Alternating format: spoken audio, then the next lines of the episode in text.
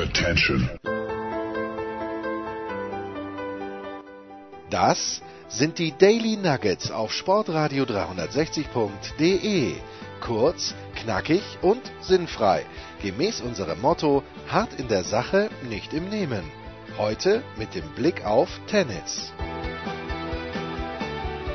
Das gibt's ja gar nicht. Herrschaften, Sachen gibt's, die gibt's gar nicht. Äh, das hat man früher mal gesagt, ich weiß gar nicht in welcher TV-Serie, in welcher schlechten, aber schön, dass wir auch an diesem Dienstag wieder über Tennis plaudern. Es gibt ja einiges zu feiern und wir feiern natürlich am liebsten mit dem Tennispropheten, mit Andreas Dürö. Servus, Andi. Das ist aber lieb. Servus Jens, Servus und, und Servus an euch alle, die uns hoffentlich zuhören. Wir feiern einen 50er und einen 60er und wir beginnen natürlich mit den Frauen, weil es ja auch schon ein paar Tage her ist. Am Samstag war es, glaube ich, dass Gabriela Sabatini ihren 50. Geburtstag gefeiert hat. Wahnsinn eigentlich. Jung und frisch. Letztes Jahr habe ich sie gesehen bei den French Open. Habe sie natürlich nur aus der Ferne beobachtet, aber das Schöne am Andy Dury ist ja, dass er immer nah dran war und mindestens vier, wenn nicht sogar fünf oder sechs ganz, ganz private und intime Gabriela Sabatini-Geschichten hat. Ich bin ganz gespannt, Andi. Ja, und zwar beginnt das in der Kindheit. Ich freue mich, das erzählen zu dürfen, äh, weil, es mir wirklich auch was bedeutet hat. Es war also zu Beginn meiner, meiner sogenannten äh, Laufbahn, wenn man das ein bisschen hochtrabend sagen möchte. Ich war Pressereferent des Niederösterreichischen Tennisverbandes, folgte in dieser Funktion einem gewissen Ronald Leit gebe, Nein. der sich zu gut war für dieses Amt. Ich, ich dachte, wenn der das kann, kann ich das schon lang. Ja, ich war also noch, noch jugendlich, ja, die Frau Sabatini ist ein bisschen jünger als ich. Also wenn sie jetzt 50 ist, kann man sich ausmalen, was ich ungefähr bin. Ähm, also ich bin da gerade so der Schule entwachsen und habe nachgedacht. Und ähm, warum ich das erzähle, ist folgendes. Am N, äh, so NÖTV war damals natürlich ganz groß, die sogenannte Spring Bowl Österreichs äh, bedeutendstes Nachwuchstennisturnier mit damals wirklich noch äh, großen Namen und da, da war eine Zwölfjährige dabei, ja, und ich, und ich sollte also auch fürs Programmheft was machen und, und ein bisschen eine, vorbereitende Geschichte recherchieren für den Gönedel, den Kommentator, ja. Und, äh, und da war, da war die Rede von einer Argentinierin und die hat, was ich, 40 Kilo als ein Nasser und mit so einem riesen Prinzbracker. muss man eines dazu sagen, sie war der Ersten, die diesen, diesen Prinz Woody gespielt hat. Und, und, und wenn man das jetzt immer so, so lustig sagt, also manche schauen ja aus wirklich wie, wie, wie mit diesen Werbeschlägern heutzutage, diese überdimensionalen. Ja? Und das war also so und das war damals eine Sensation. Ähm, die, die Gabi konnte kein Wort Englisch und sie hat etwas gehasst, das hat sie mir dann später noch einmal erzählt, werde ich vielleicht auch noch dazu kommen, auch diesen Schwank äh, zu berichten. Jahre später, als wir uns dann getroffen, sie hat mir gesagt, ich habe gehasst früher Reporter, also nicht nur mich, das hat nichts mit meiner, mit meiner äh, ambivalenten Erscheinung zu tun gehabt, äh, sondern generell. Also sie wollte das nicht, das war ihr ein Gräuel und sie hat sogar wirklich verloren, die hat Partien runtergeklart, wie man sagt, auf gut halb argentinisch, ja, auf gut, auf gut wienerisch, äh, damit sie dann nicht am Ende das Siegerinterview geben muss, ja. Und damals war es also so, die, die, sie ist immer mit der Mercedes Pass gereist. Das war die vier Jahre ältere. Die hat sozusagen diese Reisegruppe angeführt, die war immerhin schon 16 und Springpole, wir wissen, bis 18. Ähm, ich weiß allerdings nicht mehr, ich glaube, die Gabi verlor im Viertelfinale und die, die Pass hat's gewonnen in diesem Jahr. Das habe ich nachgeschaut. Ähm, Finale der Herren war übrigens, wenn es interessiert, ein gewisser Norbert Teufelberger, jetzt CEO bei, bei Bwin mhm. gegen einen gewissen Thomas Muster. Ja, und der Teufel hat gesagt, mit die Wadeln wird der Muster nie was auf Sendung. Ja, der hat gehabt ungefähr so dünne Wadeln wie die Sabatini. Aber wir wollten bei der Gabi bleiben, also das nur ein Schwank, dass man ungefähr weiß und auch äh, ich war natürlich auch sehr materialaffin damals, ja, und der König hat gesagt, erst wen interessiert denn das, was das für ein Schläger ist, wie groß der ist und wie schwer der ist und so ein Blödsinn, das sage ich nicht, ne? Und Jahre später weiß man, hat man sich dann also auch dafür, ich, ich war ein bisschen meiner Zeit voraus, äh, die Gabi mit zwölf Jahren, also sie hat kein Wort herausgebracht, konnte nicht Englisch und nix. Und, und, und, und alle haben gesprochen von diesem Riesentalent, ich habe mir es dann angeschaut, also das war, wie sie dann Jahre später auch gesagt hat, sie hat das äh, sozusagen dann gelernt, aber es war ja von Haus aus nicht, sie hat einen älteren Bruder gehabt und, und die Eltern relativ streng, also sie war immer so äh, eine graue Maus in der Family, ja. Und das mit dem Tennis ist ja dann so schnell passiert, man darf ja nicht vergessen, sie war eines der ersten Wunderkinder, wirklich. Und zwar, ich glaube, 83 hat sie dann schon äh, die Orange Bowl gewonnen, ja. Und, und äh, also mit, mit, mit, mit 13. Und äh, 84 war sie dann schon auf der, auf der Profitour. Also die war, muss man sich vorstellen, mit auch das ist mir noch einmal eingefallen, rück, rückblickend, wo ich geblättert habe, habe ich auch schon gesehen vor Ort, die war im Paris-Rollagerhaus im Semifinale als 15,5-Jährige und hat dort gegen die, gegen die Chris Evert Allzeitgröße relativ knapp verloren. Also das waren schon Dinge, wo alle gesagt haben, hallo, also das erste Wunderkind, damals Andrea Jäger kann man noch auch aus dieser Generation als Wunderkind, aber alle anderen waren dann später, ja. Also, obwohl sie sich dann auch, wir wissen, dass ich jetzt nichts durcheinander bringe, ich wollte eigentlich auch erzählen von diesem Schläger, also sie war ja dann Jahrzehnte mit Prinz, mit diesem Prinz Graphit und wenn man sich erinnert, dann haben wir angeklopft, die die ganz großen Sponsoren. Und sie war eine, eine sehr, sehr attraktive, mittlerweile schon eloquente junge Dame auch und hat, hat äh, gespielt dann also mit, mit Yamaha, ja, die, die haben mhm. sehr, sehr, mhm. viel Geld loslassen. Übrigens das Styling, wenn du dich erinnerst, ähnlich dem, dem jetzigen Natal La, La, La Schläger. Ja, also so, so ein bisschen Knallgelb mit Rot und blau am Rand. Man kann das auch noch googeln, die Fotos. Und es ist, wie wenn es gestern gewesen wäre, so wie bei allen bei mir. Und dieses Takini-Quandel, ganz geil. Hat der Jimmy Connors gespielt und sie war also so der Jüngste, der, der in Takini da das sozusagen zu Markte tragen durfte. Ja, das waren so meine, meine, meine Erinnerungen. Ja. Und der Schläger ist übrigens gekommen, das war ja damals noch nicht so der wir alle, was die Connors, man ist eigentlich vom Holz auf Metall gegangen, das war so diese Ära. Wir erinnern uns, Wilson D2000 war der erste ganz runde Schlägerkopf und dann hat sich der Howard Head überlegt für ältere Spieler, ich mache einen großen, der soll ruhig rund sein, der Ball ist ja schließlich auch rund. Und hm. dann haben sie das irgendwie gemacht, hat sich durchgesetzt, war zuerst ein Metallbracker, mit dem keiner spielen konnte. Und dann haben sie diesen Graphit, den auch die, die Brüder Mayer, der Gene Mayer mit seinem Bruder im Doppel, wer es noch weiß, ungefähr so schlagstark wie, wie jetzt die Bryans. Also das, das waren schon Zeiten, wo dann auch das Material begonnen hat, eine große Rolle zu spielen. Das wollte ich damit sagen. Ja. Ja, sehr, und, sehr und wir wissen natürlich, ihr, ihr größter Stolperstein, da würde ich jetzt dich ein bisschen gern zu Wort kommen lassen, weil da weißt du wahrscheinlich mehr über die Steffi Kraft, die ja jahrzehntelang sozusagen, alle haben gesagt, wenn es die Steffi nicht gegeben hätte, wäre die Sabatini eine der Übergrößen aller, aller Zeiten und jetzt ist sie underrated mit einem US Open Sieg und zwei Masters. Ich sage immer nur Masters-Titel. Ne?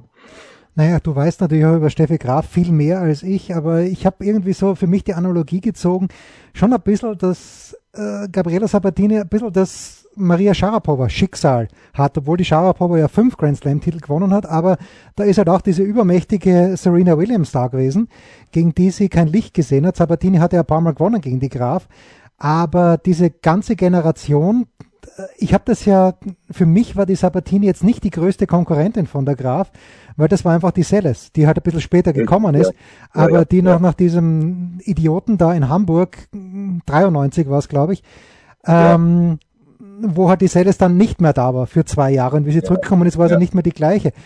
Äh, was ich ja. damals nur spannend fand, also in dieser ganzen Konstellation, dass Gabriela Sabatini und Steffi Graf öfter gemeinsam Doppel gespielt haben und sehr gut Doppel gespielt haben.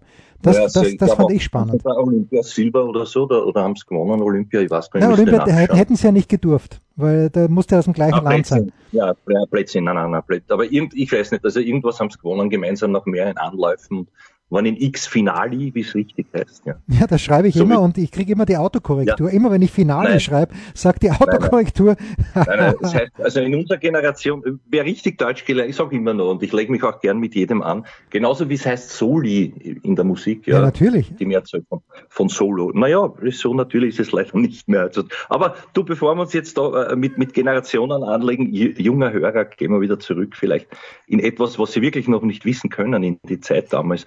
Mir ist dann auch eingefallen, weil du sagst 83, erinnerst du dich noch, der Prinz Bracker, ich meine, ich mache jetzt KW, die sind eh fast nicht mehr auf dem Markt, aber das war halt damals so der Durchschlag, die, die, die neueste Erfindung. Und ein gewisser Chris Lewis, Neuseeland, ja, auch ein Wimbledon-Finalist, hat no ja. Business gehabt, dort zu sein, ehrlicherweise. Ja, aber gegen wen du abgebissen gegen einen Johnny Mac nach Strich und Faden? Das 1, war ein 2, 2 oder so, irgendwie nach, genau, einer, nach, genau. nach 90 ich Minuten. Ich weiß es nicht mehr, ich glaube, ich müsste nachschauen, aber ich glaube, das war das Jahr, wo der, wo der Johnny Mac auch schon aufgrund seines Bruders zu diesem Graphit-Dunlop gegriffen hat, äh, mhm. den er dann, weil der hat ja ewig, also die haben ja alles, waren Traditionalisten und, und wollten Holz weiterspülen, so wie der Jimbo diesen, diesen, diesen wahnsinnigen Tennisarmschläger und dann war es ihm eh wurscht mit dem gelben Estusa, wie wir alle wissen, aber, aber es gab so, es war ja auch beim Boris so mit diesen, mit diesen, mit diesen übermalten Puma-Gerät, ja, und das mhm. sonst keiner gespielt. Aber das war das, äh, das waren halt so, so die Zeit, nur dass man ungefähr weiß, nicht? Und Zeit sagen, ja, was ich noch sagen, und die, sie ist eine Göttin. Also sie ist dann zur Göttin gereift, obwohl, wenn ich sie jetzt schon vorwegnehmen darf, sie mit 26, und das war wirklich sehr, sehr jung, auf einmal mir nichts, dir nichts, und ich, ich weiß da Hintergründe, also es gab, es gab immer wieder Gerüchte, sie wäre ein bisschen depressiv, sie, es fehlte ihr die Motivation und so weiter. Sie hat dann ein Buch geschrieben, wo sie quasi krampfhaft das Gegenteil zu publizieren versuchte, aber die Insider haben immer, also irgendwas ist, sie hatte so eine gewisse Traurigkeit und eben nicht diesen letzten großen Biss für diesen ganz, ganz großen Durchschlag. Also eigentlich so gesehen kann man sagen, war es wahrscheinlich schon eine Leistung, dass sie die Steffi niedergerungen hat 1990 in diesem US Open Endspiel. Aber egal, also sie hat dann aufgehört und, und, und so weiter und, und hat dann also bald begonnen mit ihrer Parfumlinie und, und angesichts dessen, das wäre dann die nächste längere Anekdote, habe ich mir dann habe ich mich mit ihr dann so, als sie 38, 39 war in Wien, sehr lang unterhalten dürfen. Ja, ja bitte, das wollen wir jetzt aber hören. Also ich habe sie letztes Jahr in, in Paris, wie gesagt, gesehen und äh, es sind ja. Reporter-Legenden, von denen ich das nie geahnt hätte, die sind dahingeschmolzen in Richtung Podest nach draußen, weil dort Gabriela, die eine sehr, sehr attraktive Frau ist, überhaupt kein Zweifel, aber ja. ich habe gedacht, Kontenance-Burschen, beruhigen wir uns erstmal. Naja, äh, natürlich, also das, das, ist, das ist natürlich jetzt das, was man, also was man als erstes sieht, ja, das Superhaus, kann man ja ruhig sagen, ja. Jetzt ist das, das darauf reduziert, wenn das war überhaupt nicht das von der Gabi, das wollte sie auch nicht, ja. Also das war im Gegensatz zu, zu Kurnikovas oder so, die, die da wirklich ähm, dann als Schönheitsköniginnen anderweitig Geld verdient haben und auch so früh in irgendwelchen Semifinale großer äh, Grand Slam bedeutender Ereignisse waren. Also die, die, sie war eigentlich schüchtern und sie hat mir das dann erklärt, eben, das war lustig, das war so ein, ein, eine Promotion, ein Relaunch mit einer neuen Duftnote und das hat in Wien auch stattgefunden mit ihrer Anwesenheit. Irgendwie wurde das vom Fernsehen verschwitzt. Ich habe gesagt, Burschen, ich gehe trotzdem hin. Ja, ja, geh hin, sehr wurscht, braucht man nicht, haha.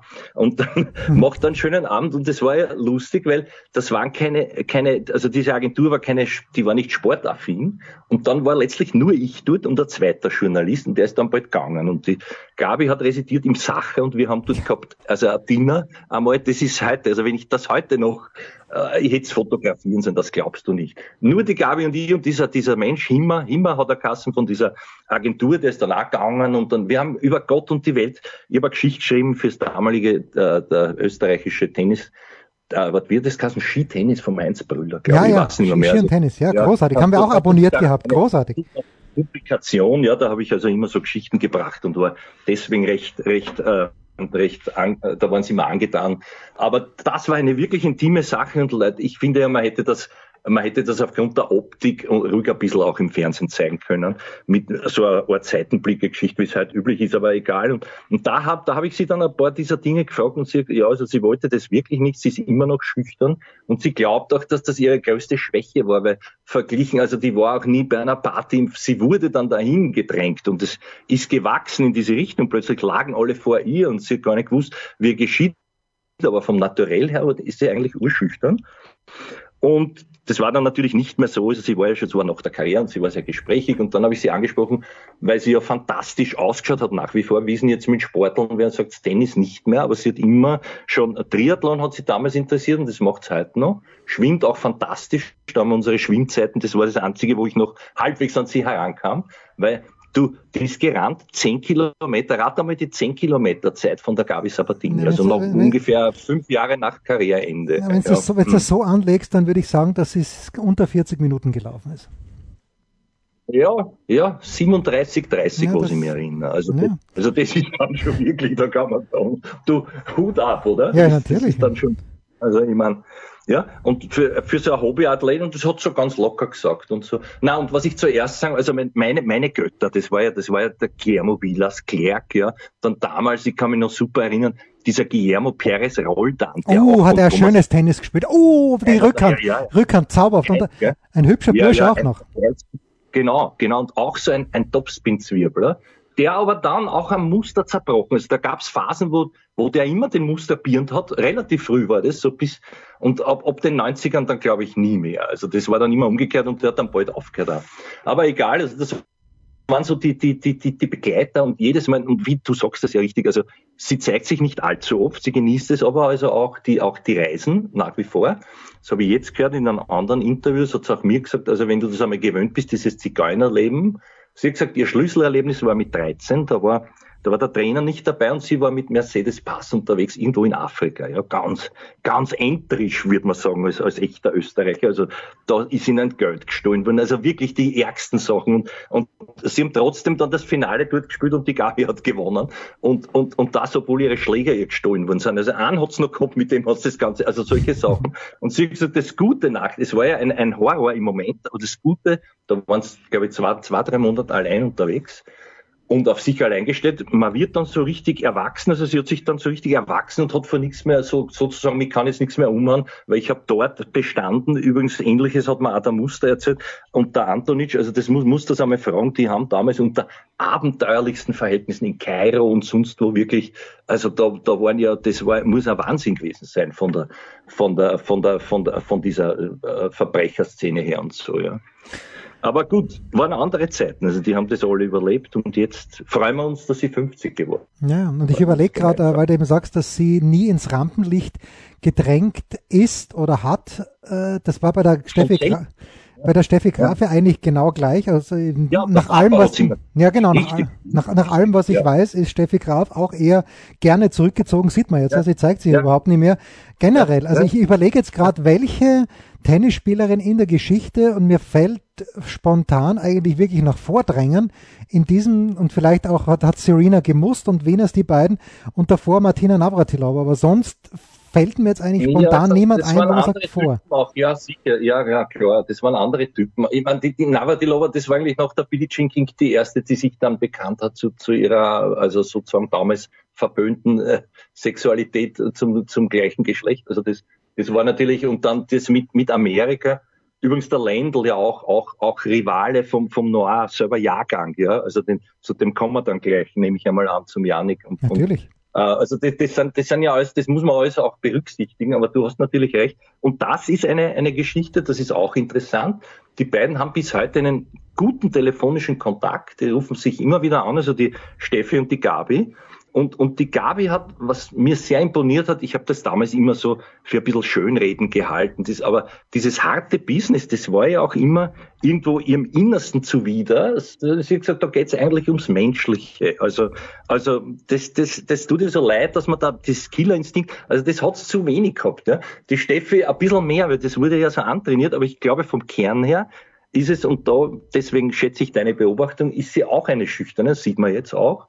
Und deswegen verstehen sich Jahre später blendend, die zwei. Das mhm. weiß nur fast niemand. Also die tauschen sich gern aus, aber halt nicht öffentlich. Und das Zweite muss ich auch sagen, Hut ab. Also ich habe kaum eine eine, eine Sportgröße in diesen letzten Jahrzehnten gesehen, die so verstanden hat, ihr Privatleben von dem von diesem öffentlichen Tennisstar zu trennen. Also da muss ich sagen, Hut ab. Da hat sie nie irgendwas rauslassen, es wurde auch nichts bekannt. Ähm, und, und muss sagen, ja, also das, das haben die auch akzeptiert und respektiert, selbst die Paparazzi damals in Argentinien, da war es ja ganz arg, also mit ihrer Popularität. Ja. Gut, also, alles Gute, Gabi, ich weiß, du hörst uns, ich weiß, das Deutsch ist gut genug, dass sie, dass sie jedes, jedes Wort verstanden hat. Kurze Pause und dann schauen wir auf den schon angesprochenen, die aforementioned, wie wir Amerikaner sagen. Yannick Noah.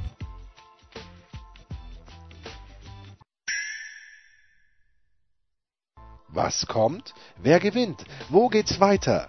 Unser Blick in die Glaskugel. Ja, der Tennisprophet ist immer noch in der Leitung und Yannick Noah, äh, zwei Dinge sind bei dem in Erinnerung geblieben. Äh, wir erinnern uns alle, äh, Andi, du natürlich noch mehr als ich, weil du ja Berufsschwede bist, aber an das French Open Finale 1982, Mats Wilander gegen José Luis Clerc. Nein, nein, Moment, Moment. 82 gegen José Luis Clerc. Ja, es, das war das Semi. Das Finale war gegen Vilas. Ah, gegen Vilas. Es war eine Schupferei. Es war nicht, ja, aus, es war nicht ja. zum Aushalten. Es war furchtbar ja, gegen Vilas. Stimmt schon. Und ein, sogar, ist sogar mir aufgefallen, ja. Also das war entsetzlich, ja, ja. Und Der alternde Vilas gewann den ersten Satz und dann irgendwie im Tiebreak Matz und dann war es vorbei. Also, aber das war ein Tennis, also das hat auch der Matz gesagt. Das, er hat sich geniert Jahre später, dass er so den ausgelöst hat. Entschuldige, du, du bist dran. nein, nein, und, äh, das, und dann ein Jahr später eben dieses komplett andere Finale gegen Noah, der am Netz vorn seinen Zweitwohnsitz angemeldet hat, weil er so immer vorgekommen ist. Das war das eine Match, wo ich mir dachte, hoppla, das ist ja was ganz Neues. Und das zweite war, und ich glaube, da liege ich richtig, der Noah war doch derjenige, den der Muster in äh, Key Biscayne geschlagen hat, bevor ihm dieser angesoffene Trottel ins Knie gefahren ist, oder? Es war Halbfinale gegen Noah gewonnen ja. und dann wäre gegen Lendls Finale gewesen. Aber das sind schon meine. Ich habe Janik Noah das nie ist nämlich so gewesen, getroffen. Ich war in demselben Jahr dort ja, mhm. und wurde dann zurückzitiert. Also ich war dort als Reporter vor Ort und so, so Guide, weil man schon gewusst hat, der Muster hatte die Chance, mit einem guten Ergebnis äh, Top 10 zu werden. Mhm. Das hat er auch geschafft. Er war dann, glaube ich, sogar Top 5, wenn mich nicht alles täuscht. Nur dann halt ein Dreivierteljahr draußen aufgrund dieser Geschichte, die du sagst. Und, und da ist Folgendes passiert, eine fernsehtechnisch ein Wahnsinn eigentlich. Ja. Das Match war in der Nacht natürlich Zeit, irgendwie zeitversetzt unter Flutlicht und ich kann mich nicht mehr erinnern, ich war Assistent vom Zimmer und habe dem immer eingeflüstert, was man gehört hat auf Sendung. Damals nur ein bisschen hoppertatschig gewesen. Jedenfalls der große Zimmer wollte sich nicht nehmen lassen, das zu kommentieren, ist extra aufgestanden. Okay, gut, soll sein. Äh, die Geschichte ist folgendermaßen, mitten im fünften Satz, also der, der Muster, dort wehrt sie und, und, und, und, und der Noir war da damals schon dieser exaltierte Star, der war ja auch schüchtern am Anfang, aber mit der Rastermähne und was der gerade in Miami, Keep Kane, wie es damals noch geheißen hat, dieser, dieser Pot an bunt gemischten, sehr, sehr, äh, wie sagt man, also sehr, sehr, sehr äh, süd, südländisch auch oder südamerikanischen Einschlag und denen hat das allen taugt und die, die haben also alle für, und der Muster war sozusagen der, der Gehasste, aber egal, auf einmal fällt die Leitung aus, ja. Und das ist schwarz und die haben den Satelliten verkauft vergessen, zu, also zu bestellen bis 4 Uhr früher, ich glaube 5 Uhr war es dann inzwischen. Das Hopperl aber halb so wild, weil wenige es live gesehen hatten. Aber ich habe es gesehen. Ich habe es mit meinem Vater gesehen. Aber, aber nicht, nicht im ORF, sonst hättest du den fünften Satz nicht mehr gesehen. Ich, und dann war es dann war's eine, eine, eine Art Radioreportage. Ich habe dort anrufen müssen und im Zimmer zeitversetzt jemand, der das dann nachher, also was Lustiges gibt's eigentlich nicht. Ja? Ich war dort verbunden mit der Presse von dem Original, also mit, mit diesem Pressebüro, die mir immer gesagt, wie es steht und was jetzt gerade für ein Spielzug ist. Ja. Also und dann wenig später wurde bekannt, haben alle geglaubt, April-Scherz. Ja. Der Muster ist, Habe ich auch gehabt. Genau. Ja. Ich habe auch gehabt, das, ja. das kann uns Ö3 nicht antun, dass sie so einen schlechten Scherz bringen am 1. April. Ah, das war furchtbar, das war ja. furchtbar. Und ich weiß noch, dann sind die gekommen mit dem Flieger ein paar Tage später und das war richtig, richtig, richtig traurig, weil da war der Tom eben am Sprung und viele haben gesagt, er hätte den Lendl, er war ja auch dessen Training, Trainingspartner als Junger, weil der Lendl natürlich als, als erster wirklich großer, großer Athlet, also nach dem Borg, der ein Naturathlet war, der hat auf das Wert gelegt und das hat sich auch der Ronny abgeschaut. Die haben mit Medizinball und deswegen war der Tom dann so, so fit selber, ja. Aber der hat sich ja schon zerrissen als, als, als Jugendlicher. Dort hat, hat also mit Ivan trainieren dürfen. Und, und dann hat er, glaube ich, bei einem, bei einem Australian Open Semi einmal da relativ knapp verloren, der Tom.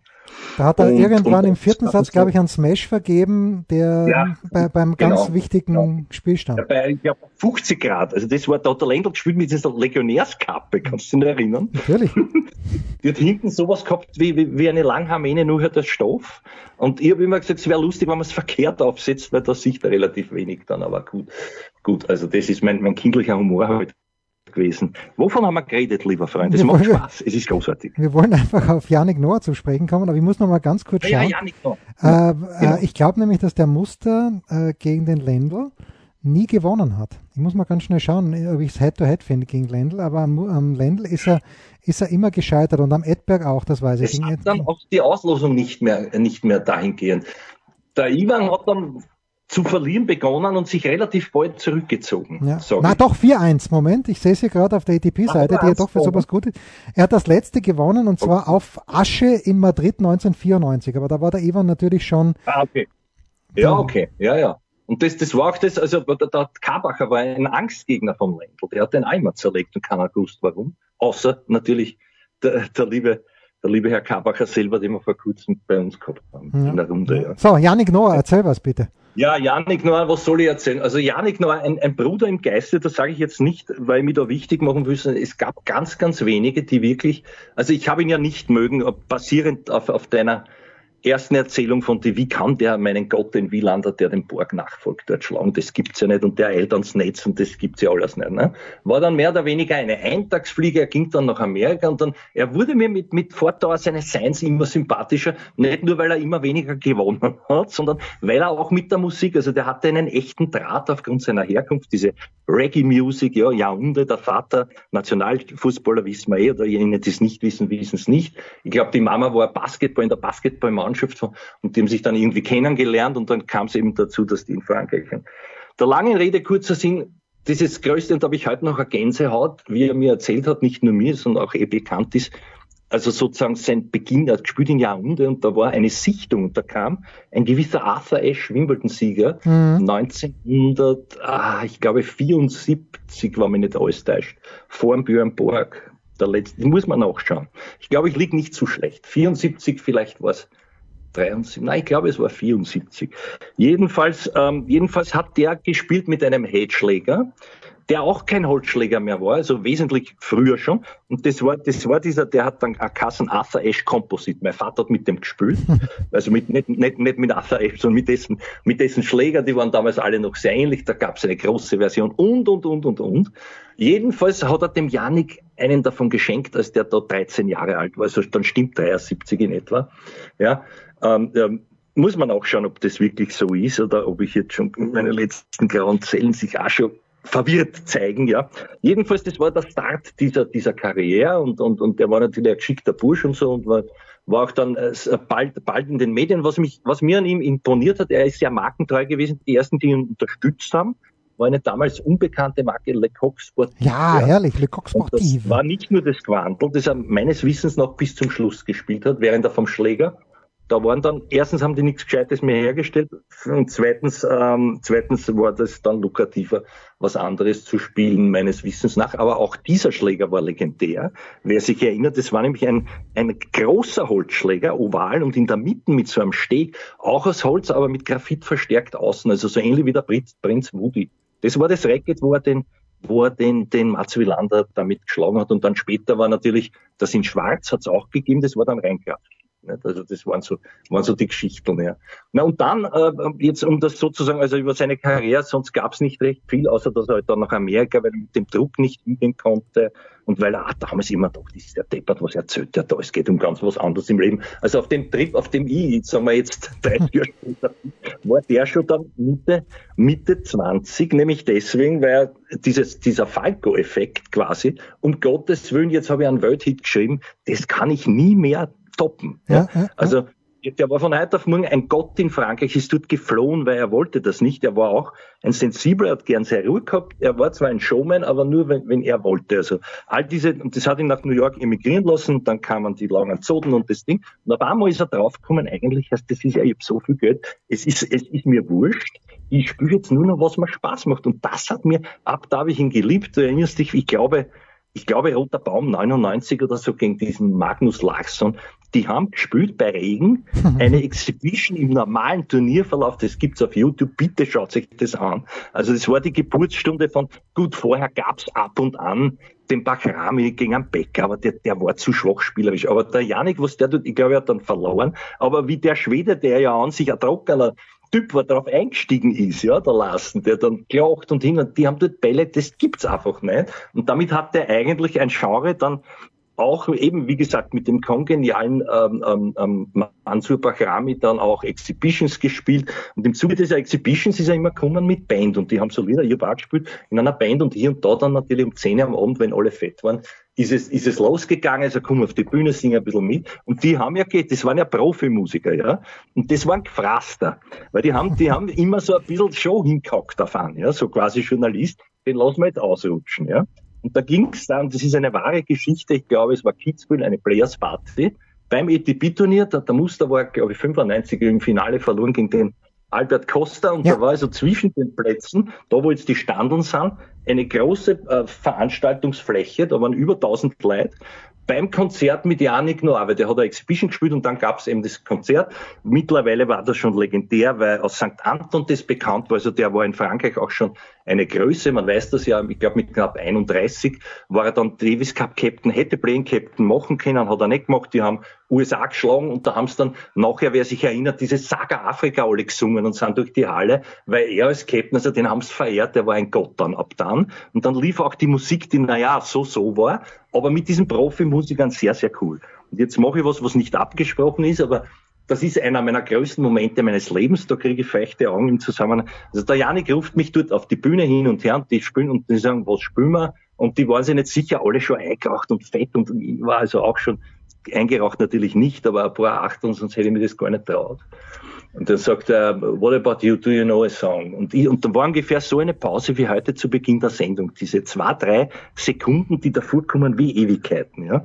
Und dann habe ich mir gedacht, so, ich, ich scheiß mir nichts und dann habe ich Folgendes dort zum Besten gegeben.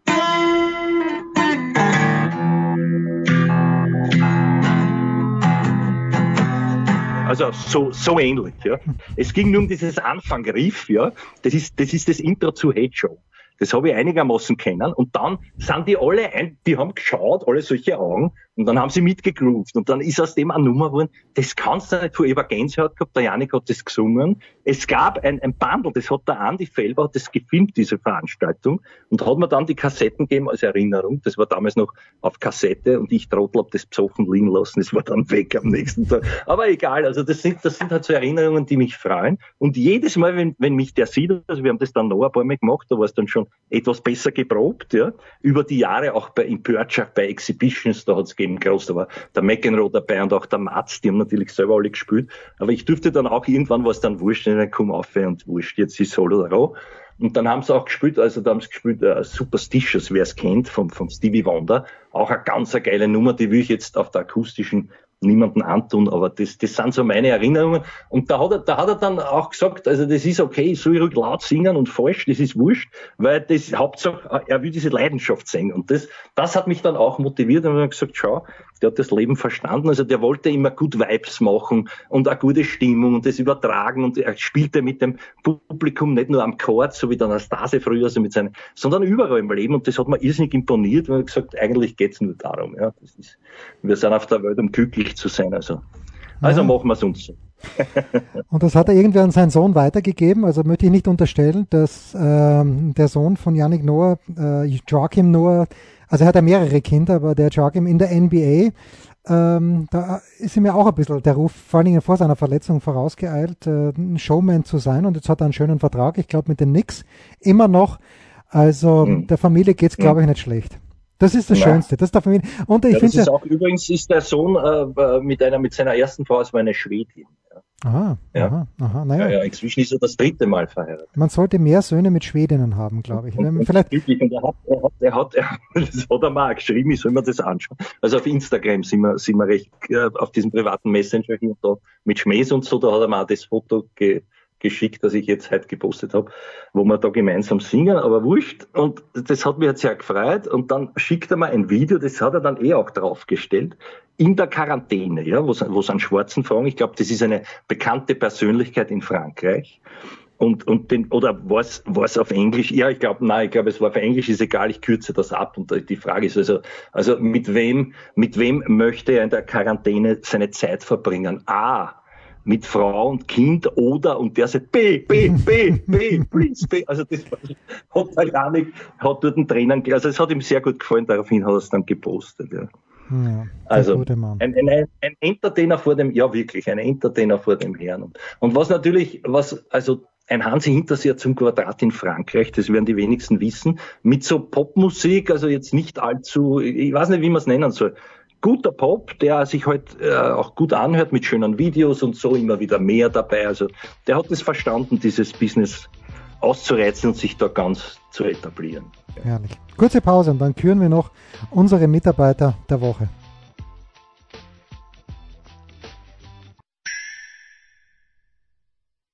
Der Passgeber, der Eigentorschütze, der King of the Road, unsere Mitarbeiter der Woche.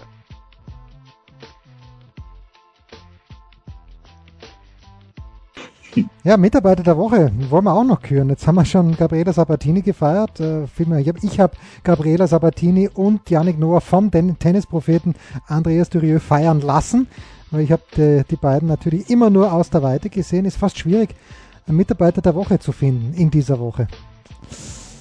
Aber ja, dann fangst du einmal an. Ich fange fang mal an, ich fange mal an, ich fange mal an, weil ich habe. Äh, ja jetzt nicht zweieinhalb Monate. Du willst schon wieder zurück zur sogenannten Normalität. neuen Normalität. Ja, ja, und ich habe gesagt, hab gesagt, es ist, wird eine neue Abnormalität werden. Ja, Aber wurscht, also sage.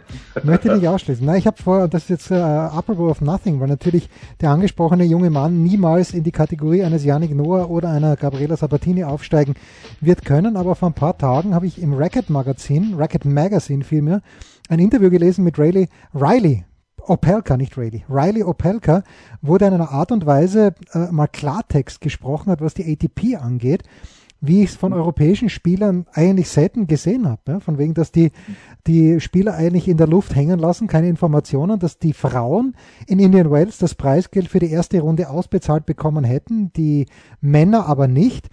Und das hat mir schon ein kleines bisschen imponiert, ehrlicherweise, dass jemand da so, wie man in Deutschland so unschön sagt, steil geht und wirklich was raushaut, äh, da muss ich sagen, bravo. Mein Mitarbeiter der Woche, äh, er ist noch jung, er braucht das Geld, hoffentlich nicht als Nummer 39 der Welt, aber ist, ist äh, Riley Opelka. Na schön, schön. So, da hast du einen für mich nicht zu erwartenden genommen. Ich habe jetzt kurz nachgedacht, danke dafür, dass du als erster äh, so forsch warst und diesen Mitarbeiter verkündet hast. Also mir ist in Erinnerung geblieben auch eine Geschichte am Rande vielleicht, weil es ja kein Tennis gab, hat doch einige auch hellhörig werden lassen, auch bei uns. Und zwar, es gab immer auf Instagram diese Direktgespräche, so wie wir es jetzt machen, nur mit Bild, Live-Übertragungen. Ja. Und der Novak Djokovic beginnt einmal so, so semi-spirituelle Heiler und was even. Also äh, Leute, wo sogar ich sage, der dem nicht ganz abgeneigt ist aus gewissen Gründen, ja, dieser Szene, mit der Spiritualität, Intuition und so und diese Geschichten, das interessiert mich auch wahnsinnig, weil ja der Novak bekannt dafür ist, dass er da mehr aus sich herausholt, als er anscheinend hat zur Verfügung, ja, mental und eben auch gefühlsmäßig um dann siehe äh, Wimbledon-Finale letztes Jahr Matchbälle gegen sich das noch gewinnen zu können irgendwie. Aber mit Gottes Hilfe, wenn man seiner Mutter glauben darf. Genau, der, der genau, Gott war's, Genau, ja? richtig, genau. Und darauf möchte ich jetzt aufbauen. Und da sagte eben einer dieser Heiler, und da hat's die Presse, was das nicht für Trottel und der Djokovic überhaupt der größte Trottel. Und man kann doch kein Wasser sozusagen kann programmieren, kann man nicht. dass das Wasser dann naja gut, kann man, kann man nicht. Äh, das war auch mir zu viel, da gebe ich, da gebe ich dir recht. Aber es ist schon eine, eine, also dieses Gedankliche, es ging ja in dem Gespräch eigentlich darum, um das Mindset. Und das ist eben das Thema, das mich so fasziniert, ja. Wo, wo anscheinend ein, ein nicht enden wollendes, weil ich mich auch schwer tue, es auf den Punkt zu bringen, auch beim Schreiben, es ja nicht greifbar ist für viele. Ja. Da ist, es fehlt immer wieder das, wie fühlst du dich wie, und die haben das so schön aber auch erklärt, der Novak aus seiner Sicht als, natürlich als Athlet, aber auch als Lernender in dieser Szene. Und ich würde nicht sagen, dass der jetzt eins zu eins all diese Dinge sozusagen aufnimmt und macht, sondern für sich eben das Passende herausfiltert. Das ist auch eine, noch eine große Champions-Qualität. Aber da, da muss ich sagen, deswegen nehme ich den Novak Djokovic auch auf die Gefallen. Er hat sich ja damit wieder einmal unbeliebt gemacht und sie sind wieder aufgesprungen auf dieses, finde ich jetzt schon unfaire, ja, der ist halt blöd, jetzt haut er sich selber noch den Ruf zusammen oder jetzt füttert er selber noch den Ruf im Vergleich der liebe, brave Roger und der super Natal und das ist eigentlich ein Arsch, so quasi, der Serbe, den keiner will. Aber das, also das finde ich da sehr ungerecht und muss sagen, er hat es trotzdem gemacht und, und, und er hat, es hat mir sehr imponiert, er hat auch eben, weißt du, er lässt keinen Aspekt dessen aus, was ihm irgendwo helfen kann, sich zu verbessern. Und das, sage ich jetzt ohne Namen zu nennen, wäre für die Verfolger auch einen gewissen Österreicher gibt es da einmal, ein Punkt darüber nachzudenken, wie könnte ich für mich das bei mir machen? Also wo habe ich noch ein großes Potenzial und was hilft mir vielleicht? Und ist das dann vielleicht das Mosaik, das mich ganz nach oben bringt? Und da muss ich sagen, gut ab. Also deswegen nehme ich den Novak Djokovic. So, äh, ich kann und ich werde auch keinen Einspruch erheben gegen deine Wahl des Mitarbeiters der Woche, aber was der Djokovic da schon vergessen hat, und da gebe ich den Kritikern schon recht, er ist Nummer eins der Welt und er ist ein schlauer Kerl. Er ist, er ist sicherlich überhaupt nicht dumm, also aus meiner Sicht. Und man merkt auch, ich habe mir das auch angeschaut, nicht alles, aber doch sehr, sehr viel davon. der glaubt das auch wirklich. Also der nimmt das, das ist bei, bei dem überhaupt nicht gespielt. Also manchmal diese, ja, ja. dieses Herzverteilen ja, auf dem Court, das ist hundertprozentig gespielt. Aber das, wenn er mit diesem äh, Chervin heißt er, glaube ich, da redet. Äh, ja, ja, der Chervin ist mir auch, der ist mir auch suspekt, da gebe ich dir recht. Ich, also ich bevorzuge den Jay Shetty, der ist ein bisschen bodenständiger noch. Ja. Und der hat auch diese, diese gelernten Mentalprinzipien überall, also eh Dinge, die man, die man einfach weiß, wenn man sich in dieser Szene auskennt, wie äh, konzentriere dich nur darauf, was du beeinflussen kannst, alles andere lass einmal weg. Also so diese energetischen Geschichten, aber auch logisch. Ja? Und ja. dort, ich steige dann auch aus, wenn ich sowas her wie die Programmieren Wasser und man braucht das jetzt, weiß ich, was man da alles hinein.